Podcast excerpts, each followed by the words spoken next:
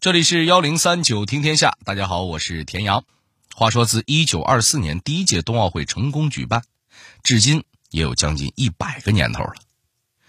如果为这百年冬奥做个盘点，说到说到冬奥会历史上让人难忘的十大知名选手，咱们今儿要聊的两个兄弟肯定榜上有名。一位呢是来自美国的单板滑雪大神，被誉为单滑项目统治者的传奇选手肖恩·怀特。而另一位则是英国历史上最著名的跳台滑雪运动员，同时也是电影《飞鹰艾迪》的原型迈克尔·爱德华兹。听到这儿，估计有朋友会问了：哎，您刚说的这两位好像不怎么搭边儿啊？人家肖恩·怀特那可是拿了好几块冬奥金牌的滑雪巨星，但这个迈克尔·爱德华兹，据我所知，似乎只是个名不见经传的小选手，本人的知名度还没电影高呢。如此天差地别的两个人，除了都参加过冬奥会，难道还有什么别的相似之处吗？哎，还真让您给说着了。不过呀，在这儿呢，咱先卖个关子，先聊聊这二位的故事，或许您听到最后就能找到答案了。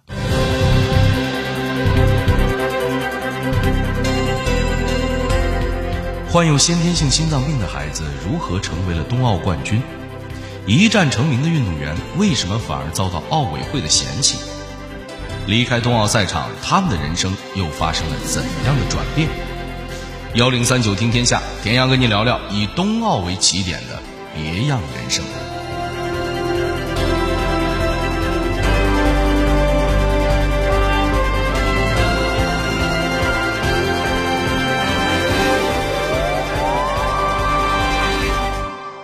自从2006年都灵冬奥会开始，肖恩·怀特就成了单板滑雪项目的风云人物。他被称为世界上最好的单板滑雪选手，是冬奥会上获得该项目金牌数最多的吉尼斯世界纪录保持者。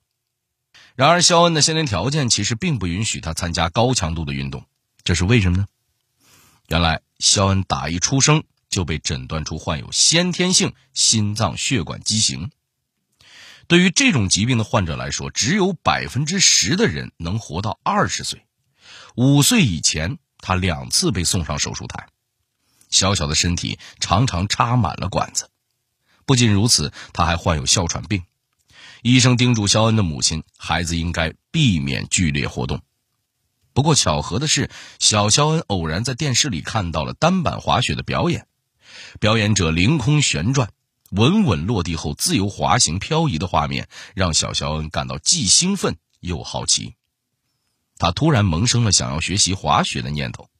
然而，主治医生的劝阻，再加上自己这明显低于平均线的身体素质，小肖恩对这件事并没抱太大希望。可没想到的是，父母竟然决定支持他的爱好，而且由于当地不允许十二岁以下的孩子学滑雪，父亲居然亲自上阵，担当起了。儿子的教练，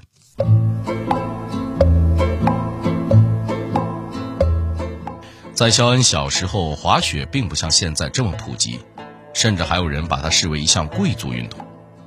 所以在肖恩小有名气之后，不少人都以为他来自哪个冰雪圣地，比如福蒙特州或者科罗拉多州，家里背靠雪山，恨不得一出门都是打着出溜滑走，要不然就是家里有矿。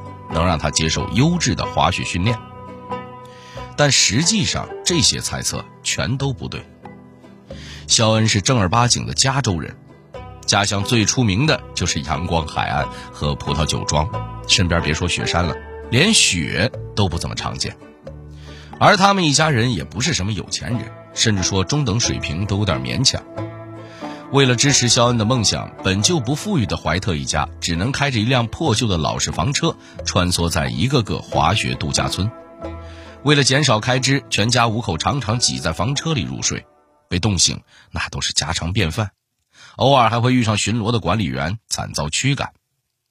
不过，全家人的付出还是有回报的。十三岁时，肖恩开始在少年组滑雪比赛中崭露头角，冠军更是一个接一个拿到手软。一般人玩的技巧，他可以在五倍之上的高空完成。一头标志性的红发，还为他赢得了一个可爱的绰号——“飞翔的番茄”。就这样，肖恩很快成为了职业选手。从2002年开始，他犹如一场飓风，一举横扫了冬季和夏季极限运动会的多个大奖。2006年都灵冬奥会，未满二十岁的少年肖恩代表国家队参加比赛，还没有多少知名度的他，在队伍中毫不起眼，最后却出人意料地拿下了单板冠军，成为风光无两的一匹黑马。那一年，穷小子终于翻身了。他买下了三幢别墅，赢得了四辆汽车，口袋里揣着万人憧憬的冬奥金牌，赶赴一个又一个节目通告。四年后，在温哥华冬奥会的赛场上，肖恩又以几乎完美无缺的表现，赢得了评委和观众以及对手的超高评价。评价高可不仅是因为他技术好，而是因为当时早在最后一轮比赛前，肖恩就已经是板上钉钉的金牌获得者了。哪怕他只是大摇大摆地走出去，直线划过 U 型池，也能站在领奖台的最高处。但肖恩却做出了异于常人的决定，他在现场表演了一个自己从未在正式场合公开过的高难度杀手锏——空翻三周半。虽然落地并不完美，但他还是在最后控制住了身体，完成了这个动作。而这一刻被解说员誉为温哥华冬奥会最经典的瞬间。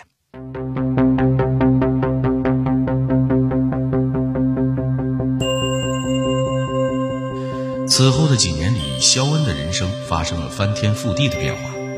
他的生活被名利、财富和冠军的非议填满，而他身边的一切，不论是父母兄弟，还是自己热爱的体育运动，都无可奈何的与工作挂上了钩。那么他该如何维持成名与爱好的平衡呢？而在掌声和质疑间，他又能否守住冠军的荣耀呢？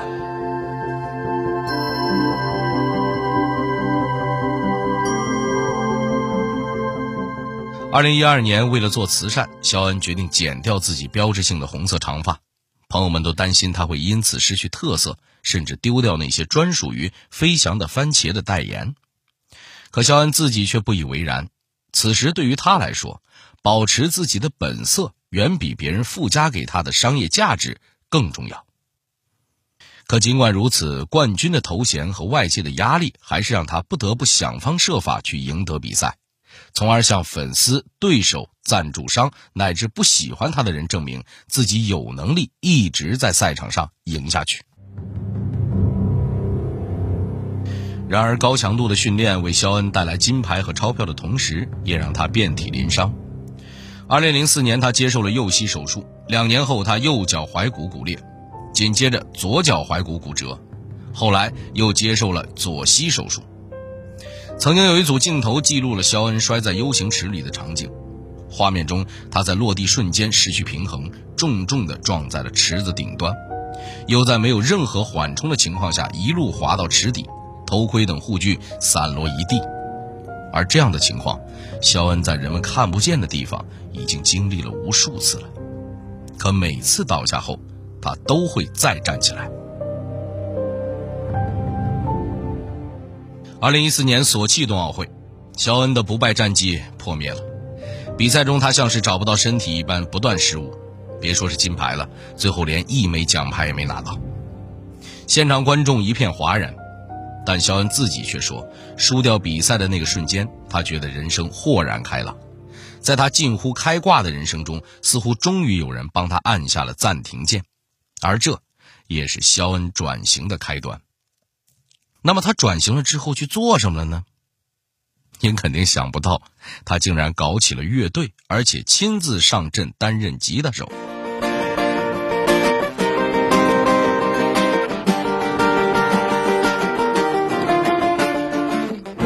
他们一起去欧洲巡回演出，当面对舞台下的万千观众时，比赛失利的事情已经被肖恩抛到了九霄云外。他还频频出现在电影和综艺节目中，甚至推出了专辑，简直是文娱体育两不误，多栖发展，遍地开花。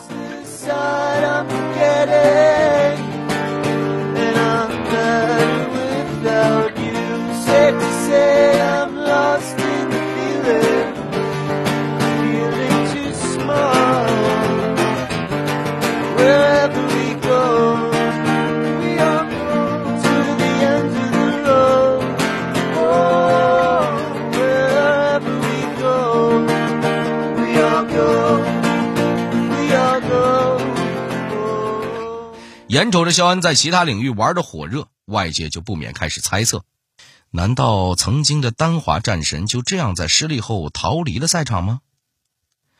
其实，肖恩的确有过退役的打算。他曾在社交媒体上宣布，会将精力转移到运营乐队以及自己所创办的公司和服装品牌上。对于这位老将来说，早日退休去享受加州的阳光沙滩，倒也不失为一件美事。但渐渐的，他发现无论走到哪儿，都有人称他为冠军。更重要的是，在参加公益活动时，他才知道自己的励志故事竟然给了曾经像他一样身患疾病的孩子们非常多的鼓励。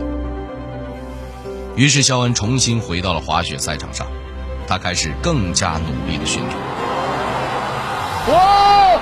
肖恩·怀特完成了完美的一跳，最想要完成的动作，在最后一轮当中终于完成了。肖恩·怀特，而且这一轮质量特别的高，美国队的教练团队也是紧紧的拥抱在了一起。二零一八年平昌冬奥会，三十一岁的他以九十七点七五的高分卫冕冠军。肖恩的存在让很多人感叹人生的不公平，人们穷其一生都难以做到的事情，他却总能看似轻松的完成。因此，“天才”这个词从始至终伴随着他的成功。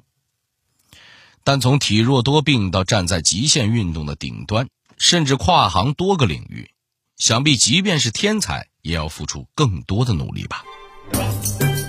冬奥会上的惊人一跃让肖恩名利双收，而同样在赛场上一战成名的，还有电影《飞鹰艾迪》的原型迈克尔·爱德华兹。不过两相比较下，迈克尔的生活似乎有些不尽如人意，这是怎么回事呢？好了。我受够了，听着，到此为止，别再闹了。我说你到底还有完没完，儿子？从现在开始跟着我干活，学当泥瓦匠，那样你就不会再惹麻烦了。可我要准备奥运会啊，爸爸。艾迪，你就不是当运动员的料。我们先来简单讲讲《飞鹰艾迪》这部电影。影片中的艾迪可以概括为是一个坚韧不拔的倒霉蛋，他从小热爱运动。可惜这方面的神经却不怎么发达，学习练球时铁链缠住了脖子，练习标枪又砸坏了自家窗户，改学撑杆跳居然差点把自己摔骨折，而最后呢，他将目标放在了滑雪上。他原本可以成为英国国内首屈一指的业余滑雪运动员，却偏偏不死心要去参加什么奥运会。在不懈的努力后，他最终得到了前任跳台滑雪冠军的指导。并在奥运赛场上完成了令自己满意的惊人一跳。成功了，真是不可思议！这句话我等好久了，现在可以说了，飞鹰安全落地了。这是 Edwards 个人最好成绩，也创造了英国奥运会。跳台滑雪新的记录。与影片中的主人公相比，现实中的艾迪，也就是咱们接下来故事的主人公迈克尔·爱德华兹，似乎并没有电影里那么好运。在踏上冬奥赛场前，他身边既没有神秘教练的加成，也没有好心老板娘的帮助，有的只是夜以继日的训练以及身上大大小小的伤病。爱德华兹的故事之所以广为流传，一大原因在于他和大部分冬奥选手不同，他完全是个业余运动员。你跟国家队的缘分到这儿也就结束了。嗯，我们恐怕不会再让你参加什么选拔赛了。不过呢，你继续训练吧。嗯，等九二年冬奥会吧。那还得等上五年。我已经准备好了。哦，不，你没有。我不比其他人慢的，你知道的。嗯，好吧。不光是快慢的事儿，得看见哪所学校，对吧？艾迪，老实跟你说呀，你永远都不是参加奥运的料。正像电影中所说，他在高山滑雪的选拔中落榜后，为了能参加冬奥会，才开始转向没有任何竞争选手的跳台滑雪。咱之前的节目呢，也跟您介绍过这两种滑雪项目的区别。简单来说呢，高山滑雪是一项雪上竞速运动，说白了就是从山上往山下滑。当然，中间会有各种各样的障碍，最后主要看谁滑得快。而跳台滑雪则被称为是勇敢者的飞跃，运动员要通过专设的跳台和助滑坡比拼跳跃距离和动作姿势。所以，除了都在雪上滑行，都是从山顶出发，这两个项目其实没有太多的相同点。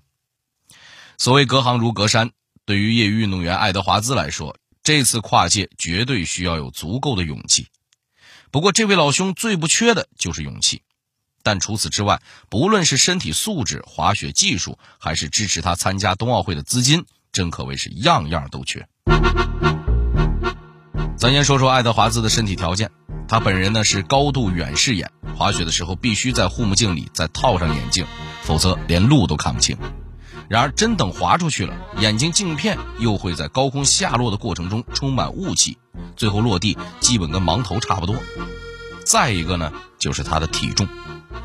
虽然放到咱们一般人眼里啊，他差不多是平均线水平，但在运动员中却是最重的一位，甚至比当时同期选手中第二重的哥们儿还重了有足足九公斤。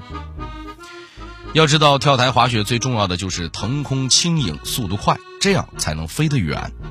但这个标准放在爱德华兹身上根本就是白扯，别人那是离弦之箭，可到了他这儿呢，却成了炮弹出膛。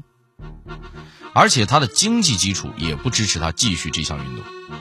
爱德华兹的父亲是一名建筑工，母亲则是普通职员，就连英国的奥委会官员也不能将这样家庭出身的孩子和那项贵族运动画上等号。可爱德华兹偏偏不信这个邪，没有资金他就到处打工，保姆、园丁、酒店打杂他都干过，甚至还在一家精神病医院里赚过外快。没钱住旅馆，他就缩在牛棚或者谷仓里将就一夜。组委会质疑他水平不够，他就加倍努力的训练。二十个月里，他的头骨骨折过两次，下巴、锁骨、肋骨和膝盖乃至肾脏也受到了不同程度的损伤。就这样，最终他成绩达标，拿到了通往冬奥的门票。虽然参加冬奥会的小目标达成了，但在高手云集的赛场上。爱德华兹是如何脱颖而出的呢？在那之后，他的生活又发生了哪些转变呢？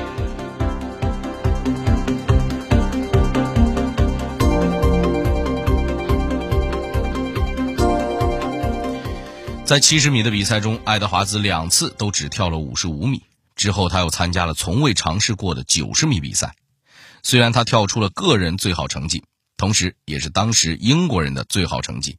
但实际上，他的排名仍然垫底，比倒数第二还少了十四米。而与当时的世界纪录相比，爱德华兹也只跳出了世界冠军一半的米数。然而，即便如此，赛后他还是挥舞着双臂与看台的观众热情的互动，因为对于爱德华兹个人而言，能与世界级选手同台竞技已经是来之不易的胜利了。更何况，专业选手要练上三万甚至五万次的九十米跳台，他在赛前训练的次数，用两只手都数得过来。这次比赛为他赢得了“飞鹰艾迪”的称号，粉丝们被爱德华兹白手起家、不屈不挠的精神所打动，甚至组委会主席也在闭幕式致辞上将他称为像鹰一样飞翔的选手。在参加冬奥会之后，他每次表演跳滑一小时就能挣到一万英镑。然而，掌声与鲜花背后也充斥着鄙视和质疑。不少人认为，爱德华兹的所作所为不过是为了哗众取宠，就连他的英国同胞也给他取了几个不怎么好听的戏称。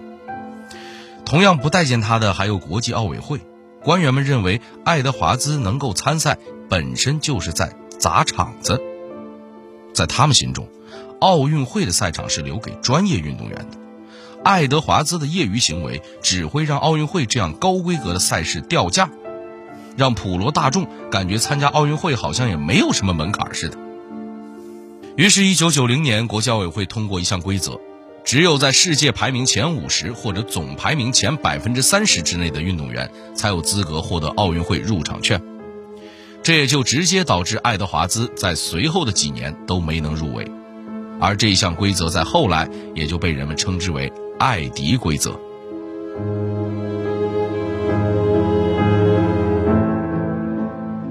眼看参加冬奥会无望，爱德华兹便将更多的精力放在自己的个人生活上。除了表演跳滑，后来他还频频在各种综艺节目中亮相，上电视、接广告，最多一天能赚六点五万英镑。一时间，他成了媒体眼中的红人。但是由于理财不善，再加上和妻子离婚分财产，一九九二年时，爱德华兹宣告破产。直到电影《飞鹰艾迪》上映后，他才重新回到大众的视野。二零一六年，他的日程表里满满的都是电影院、电视节目和采访的行程，但他明白，如今时机来了，他就要趁热打铁。等热度过去，人们将会再次忘掉他，而他也做好了重回平凡生活的准备。不论是传奇选手肖恩·怀特，还是励志英雄爱德华兹，他们都曾有过不怎么完美的开端，也都在冬奥会上迎来了自己人生中的高光时刻。用肖恩的话说：“我本不应该这么活泼，这么放肆的活着，因为生活从一开始对于我来说就是不公平的。是因为热爱，因为我想证明那些所谓的不公平都是错的，我才成为了我。”如果爱德华兹有机会与这位后辈相见，听到这番话，估计也会抑制不住的点头吧。好了，这里是幺零三九听天下，我是田阳。最后，代表节目编辑庞雨佳、程涵，感谢您的收听。